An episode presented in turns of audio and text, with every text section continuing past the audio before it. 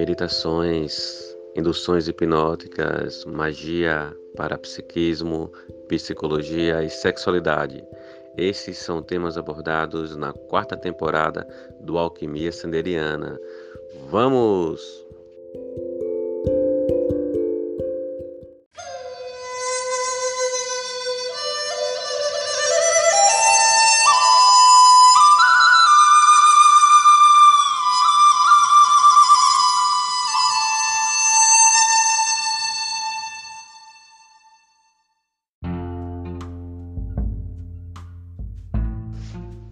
Alquimistas! Bem-vindos, bem-vindas e bem-vindos a mais um episódio do Alquimia Sanderiana. E hoje vamos falar sobre racismo e carnaval. E temos hoje uma convidada muito especial, muito interessante, Nelci, ela que é curadora do Museu de Palmeiras. E lá fala um pouquinho da história do Carnaval da Chapada Diamantina, do Carnaval da Bahia. E ela traz um tema muito importante para nós discutirmos hoje, tão necessário, que é racismo e carnaval. Mas então, Nelci, quem é você no bloco? Boa tarde. Para mim é um prazer muito grande estar aqui, né, com vocês, é, participando. É um, um assunto, né, um tema que eu gosto demais de discutir, até pelo fato de ser negra. Eu me chamo Nelci, conhecida mais como historiadora Nelci ou professora Nelci, né? Sou historiadora, professora, gestora em patrimônio cultural, escritora, né? Sou, sou autora do livro Memórias de Palmeiras, um olhar sobre o patrimônio cultural. E sou também formada em Direito. E para mim é um prazer estar por aqui. Isso, né? Você, para mim é um prazer enorme ter você aqui, né? Você é um achado aqui no aqui em Palmeiras, né?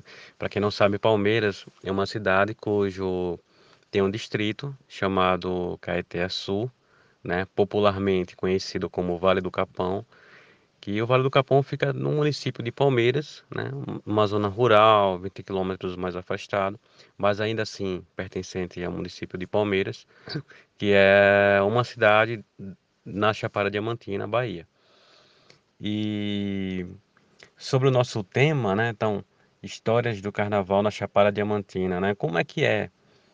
Como é que você como é que, o que, é que você pode falar para a gente sobre a história do Carnaval na Chapada Diamantina, em Palmeiras? O que é que você pode trazer para a gente desse, desses momentos que a Chapada teve de Carnaval e especialmente Palmeiras?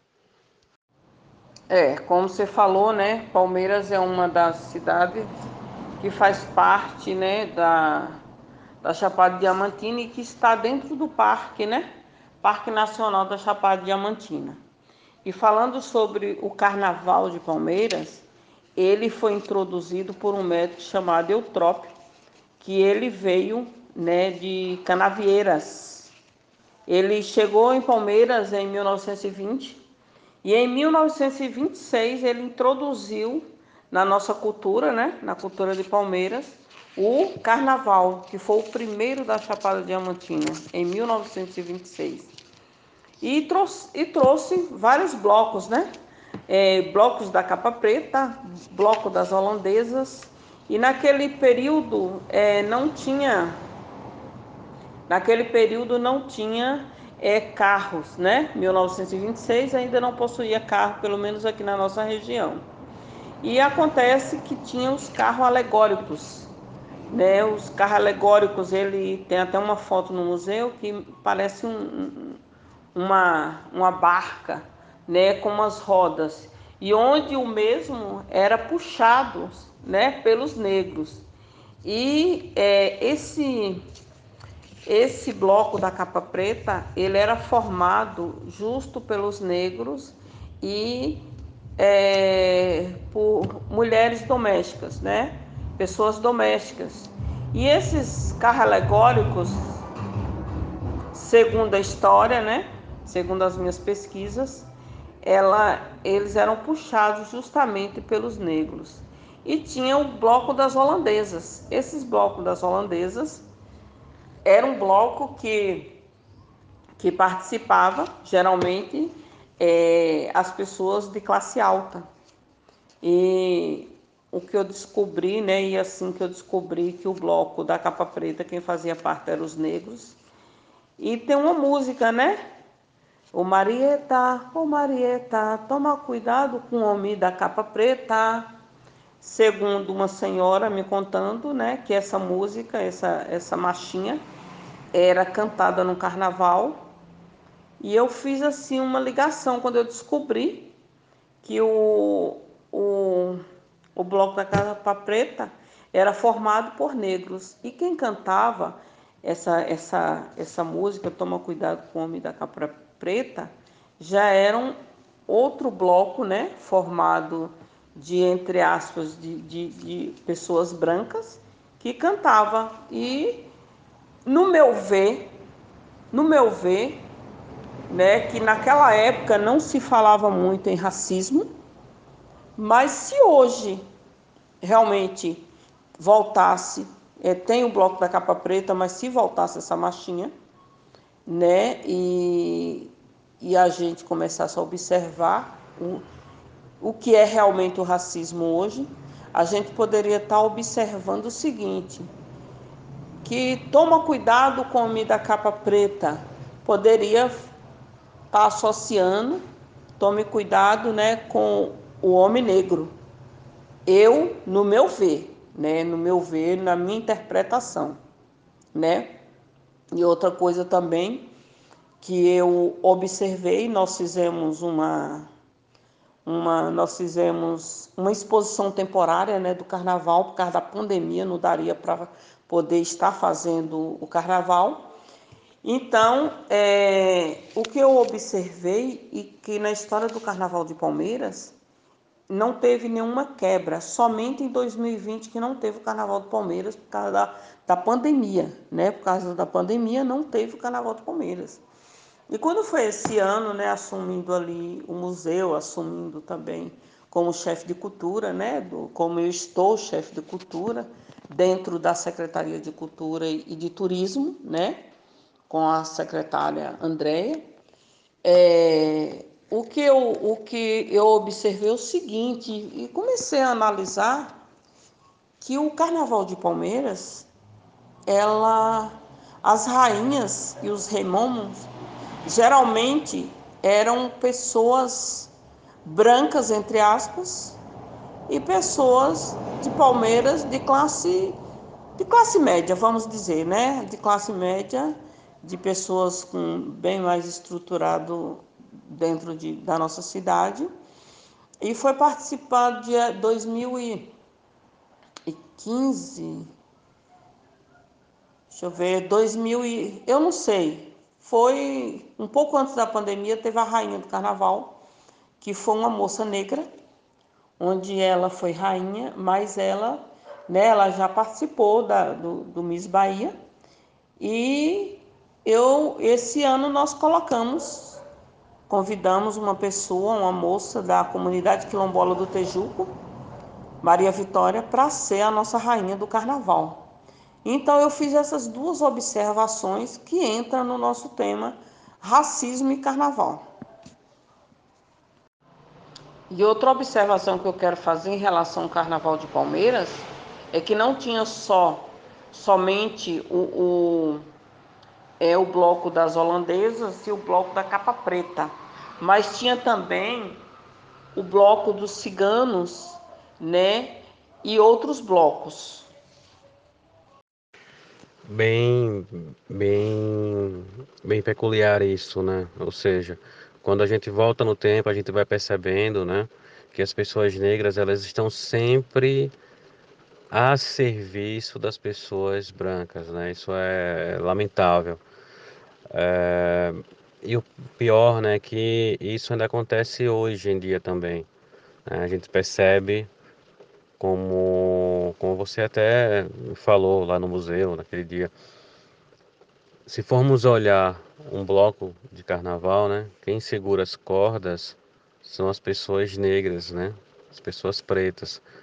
né? E, e é complicado isso, né? Porque você vai para o carnaval, ou seja, é como se o carnaval fosse uma festa que ela não fosse de todos. Uns vão para se divertir e ser servidos, e outros vão para trabalhar e servir.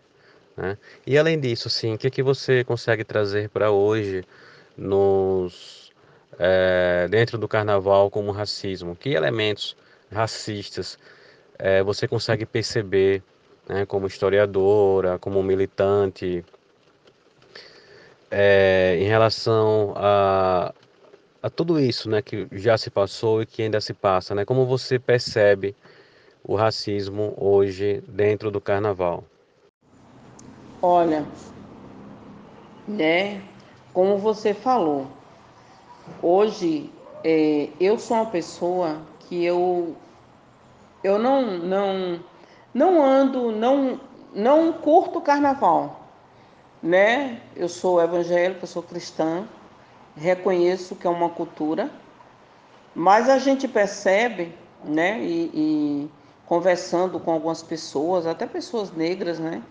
Que muitas vezes ficam nessa época do carnaval na expectativa de conseguir um trabalho, mesmo esse trabalho sendo sendo é, para segurar as cordas dos blocos, né? Ou aqueles que que está com sua com seu isopor vendendo vendendo água, vendendo cerveja, e o, o que a gente percebe, né, que é como você falou mesmo. A gente percebe que essas pessoas estão ali trabalhando, estão ali ainda continua servindo o outro, né, o branco entre aspas, e por um valor, né, um valor assim, infelizmente, é um valor bem pequeno, né? eu escutei de uma pessoa, uma senhora, que ela é negra e ela trabalha, mesmo ela é uma senhora, e ela, ela é assim, bem ativa, mas nos carnavais ela trabalha com, eu não sei se chama cordeira, né, que segura a corda para o bloco. E ela estava falando assim que é um trabalho tão sacrificante, porque você está ali segurando, né? essas cordas e acaba as pessoas ali pulando, brincando, se machucando. E outra coisa também que a gente percebe que essas pessoas negras estão fazendo esse tipo de trabalho. É claro que a gente sabe que trabalho é honra, né? O trabalho ele é, ele é honra, qualquer trabalho é honra, mas a gente percebe que onde está quem está fazendo a maioria desse trabalho, do trabalho do cordeiro, que eu não sei se é esse nome que se dá, que segura as cordas, né, para o bloco, ou o trabalho daquele que está com sua com seu isopor vendendo, vendendo seu guaraná, a gente percebe que a maioria, 99%, são pessoas negras, pessoas de cor, né, são as pessoas menos favorecidas na nossa sociedade.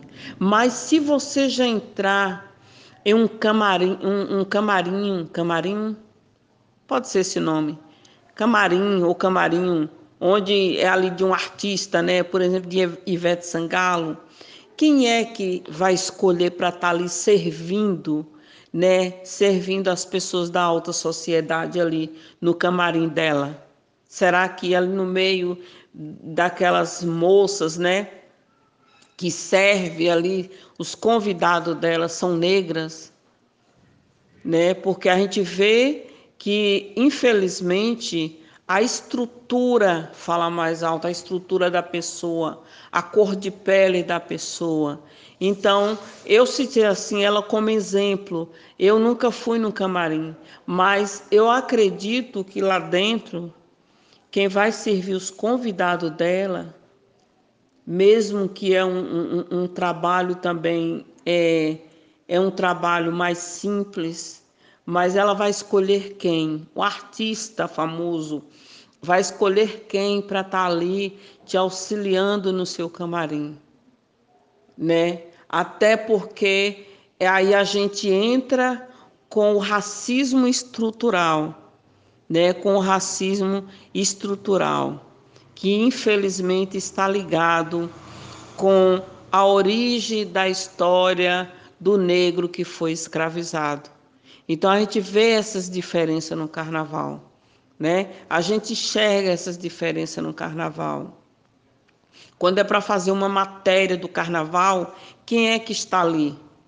Né? Muitas vezes a fantasia, a fantasia do que o negro se veste, muitas vezes ela é confundida com, com fantasias de, de, de feitiçaria, por exemplo, né? Muitas vezes ela sofre é pelo seu pelo, pelo seu vestimento no carnaval também, né? Porque o racismo estrutural ele está presente e ele é formalizado por conjuntos de práticas, né? Que a gente sabe, conjunto de várias práticas, né? E é isso aí. Infelizmente é o que eu enxergo é, no carnaval atual. Só mudou uma coisa só mudou uma coisa a diferença, né? Porque nem que for o mínimo, um pouco ele é ele recebe, mas é um trabalho escravizado, um trabalho escravizado. Total, Nelci, total.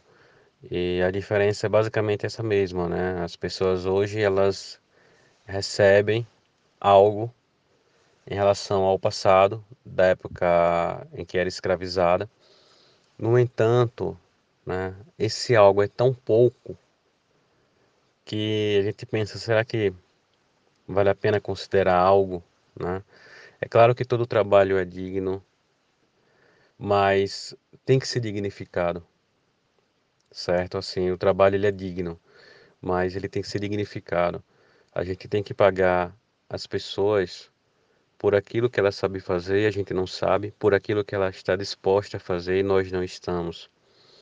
E não é qualquer preço. Se você não sabe é, fazer, então, puxa, valoriza quem sabe. Né? Então acho que é bem por aí.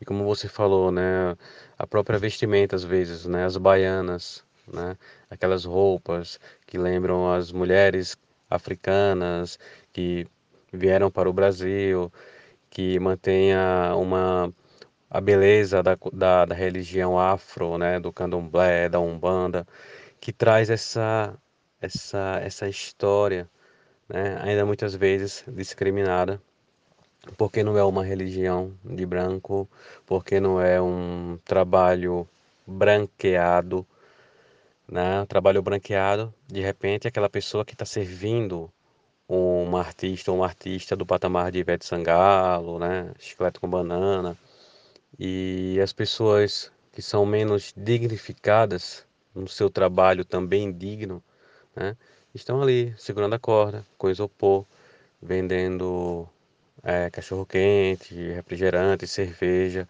e muitas vezes se machucando, né? Esse exemplo que você deu é muito chocante, uma senhora de idade virando a noite atrás de um trio segurando uma corda, recebendo empurrões e pisões de quem está ali se divertindo, nem aí com o sofrimento dela.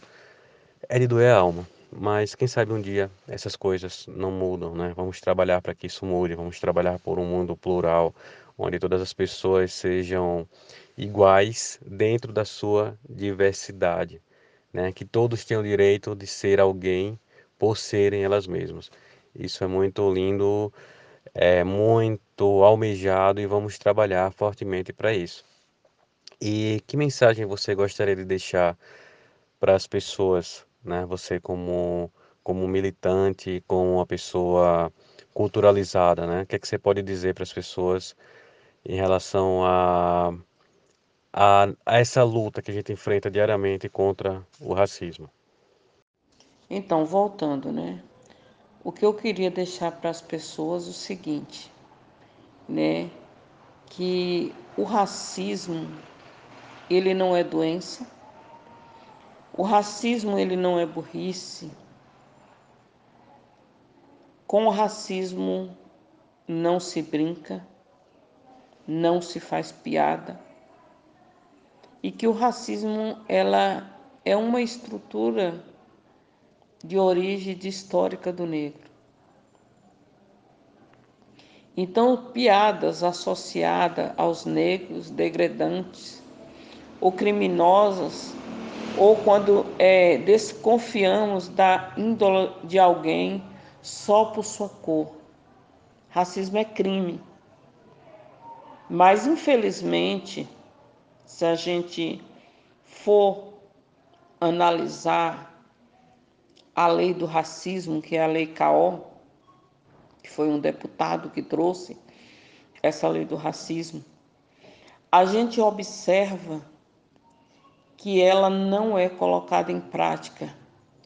Eu não conheço uma pessoa que esteja presa por racismo. E o racismo, eu já ouvi alguém falar assim: ah, qualquer coisa para o um negro é racismo. Tudo para o um negro é racismo. Mas nós sabemos que quem carrega essa pele, a cor da pele, a gente sabe o que é o racismo até no olhar da pessoa. Então, nós, nós negros, somos pessoas, somos gente quando os negros eles foram trazidos da África para o Brasil, não foi qualquer negro. Geralmente eram filhos e filhas de rainha. Geralmente quem escravizava os negros, os negros para ser comercializados, eles não comercializavam qualquer negros. A pessoa não comercializa é, qualquer produto. A pessoa pega o melhor produto para vender, para ter seu lucro. E bem assim é o negro. Só que o negro, ele tem, ele tem alma. O negro, ele tem ele tem honra. O negro, ele precisa ser reconhecido como pessoa. Esquecer o que ele passou, o seu histórico no passado. Esquecer que ele foi escravizado. Esquecer como ele foi tratado lá fora, mas tratar ele de igualdade como homem branco. Porque o, quando eu falo esquecer, eu estou falando no sentido porque nós somos tratados, nós negros somos tratados pela nossa estrutura de origem histórica, pela nossa origem como povo de um povo que foi escravizado. É nesse sentido que eu falo de esquecer. Mas eu falo de esquecer nesse sentido, mas de lembrar que o negro o negro ele que levantou esse nosso país. O negro ele era a mão e os pés de senhores brancos. O negro ele era um pouco de cada coisa. Ele era o alfaiate, ele era o cuidador, ele está em todas as áreas de trabalho, né? Então, a gente deve lembrar sim do negro, do negro escravo, mas reconhecer que o negro ele faz parte, ele construiu a história do nosso país. É uma pena que que as pessoas discutem, né, a questão racial, mas só no período de do Novembro Negro, né? Do Novembro Negro. Eu sou muito procurada para fazer palestras nas comunidades quilombolas, escolas, etc. Mas para mim, qualquer época do ano é época de se discutir o ano todo. É, é época de se discutir o, o, a questão racial, no nosso país. Ah, não sei, total, concordo. É um tema do dia a dia, né? A gente está vivendo no dia a dia, né? Então, devemos sim é, falar, falar nisso o tempo todo. Falar nisso o tempo todo. É algo urgente, é cotidiano. Não devemos negligenciar isso nunca. Com certeza, né? Sei, com certeza. E eu sinto emoção nas suas palavras. Isso é muito verdadeiro. E é como diz aquele aquele cara que eu acho fantástico. Não sei se ele é filósofo, não, não, não sei a, a, qual é a qual é o segmento, né? Que ele, ele é até é um pouquinho anti-academia, né? Que é o Eduardo Marinho. Ele fala uma coisa: que o que faz o mundo mover, né? É a mão da pessoa pobre, né? Que aqui no Brasil, infelizmente, 80% das pessoas pobres são negras, né? É uma coisa que a gente precisa mudar. Mas ele fala se lá no Rio de Janeiro, ele é do Rio de Janeiro, se ninguém descer do morro, né, o asfalto não funciona. Se o pessoal não sair da periferia, o shopping não funciona. Né?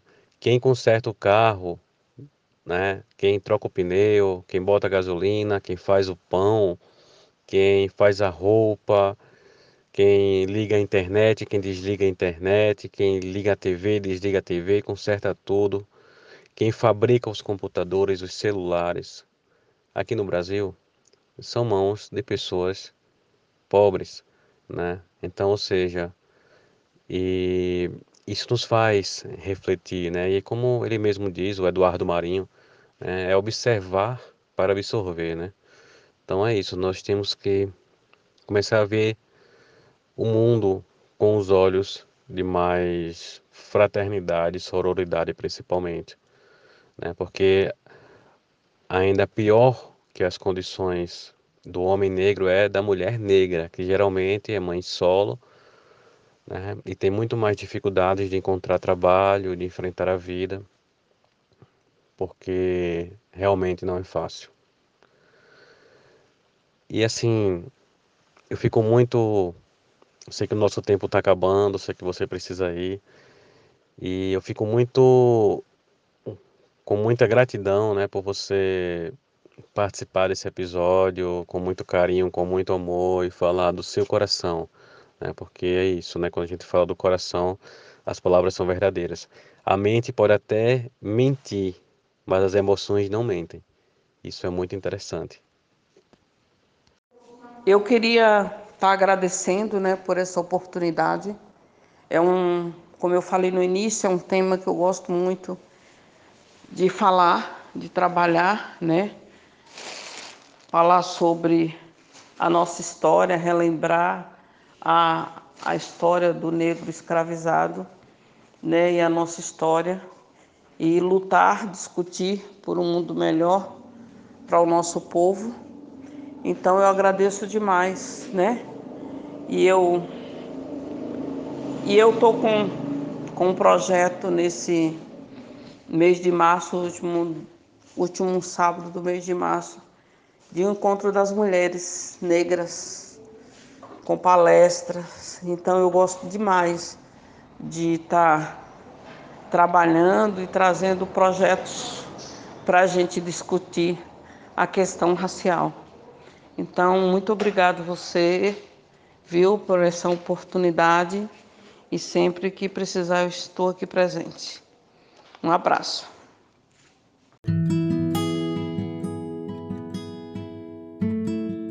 Um grande beijo, Nelci, um grande abraço. Grande abraço, ouvintes, e até o próximo episódio.